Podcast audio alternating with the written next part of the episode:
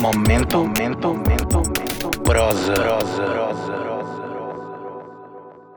Yahalô, eu sou a Raquel, doutoranda em literatura na Universidade Federal do Rio Grande do Sul, professora e tradutora, e eu vou ler um trecho do romance Aleko Pastel, do escritor Leif Brandt, publicado em 2020 na Alemanha e em 2021 aqui no Brasil.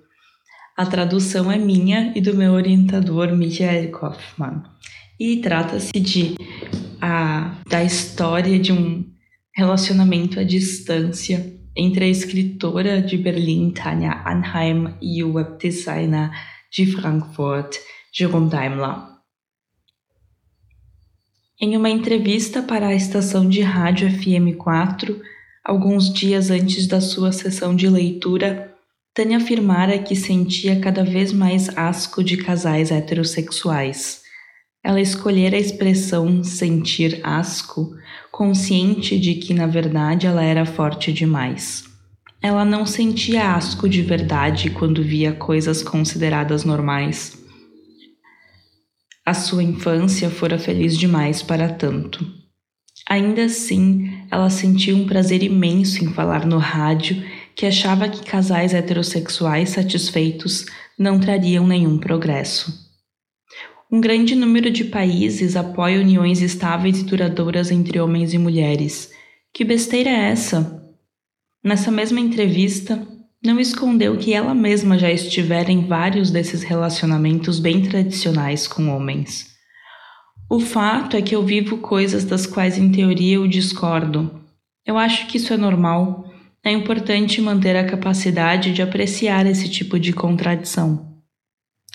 O entrevistador não comentara quase nenhuma de suas declarações, não investigara nenhum dos temas.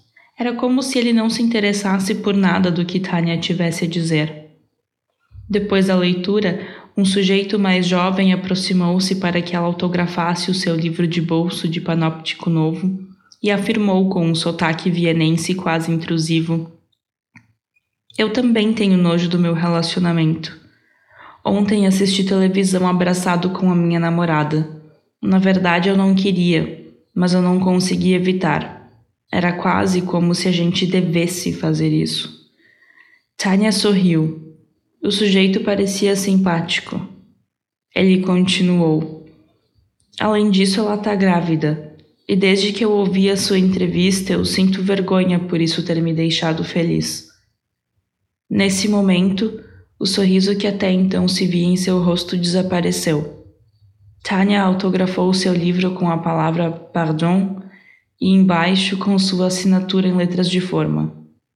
Depois que o sujeito já tinha se virado para o outro lado, ela disse: Não leva muito a sério essas coisas que eu digo.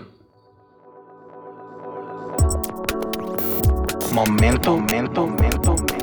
prozy, prozy, prozy, prozy.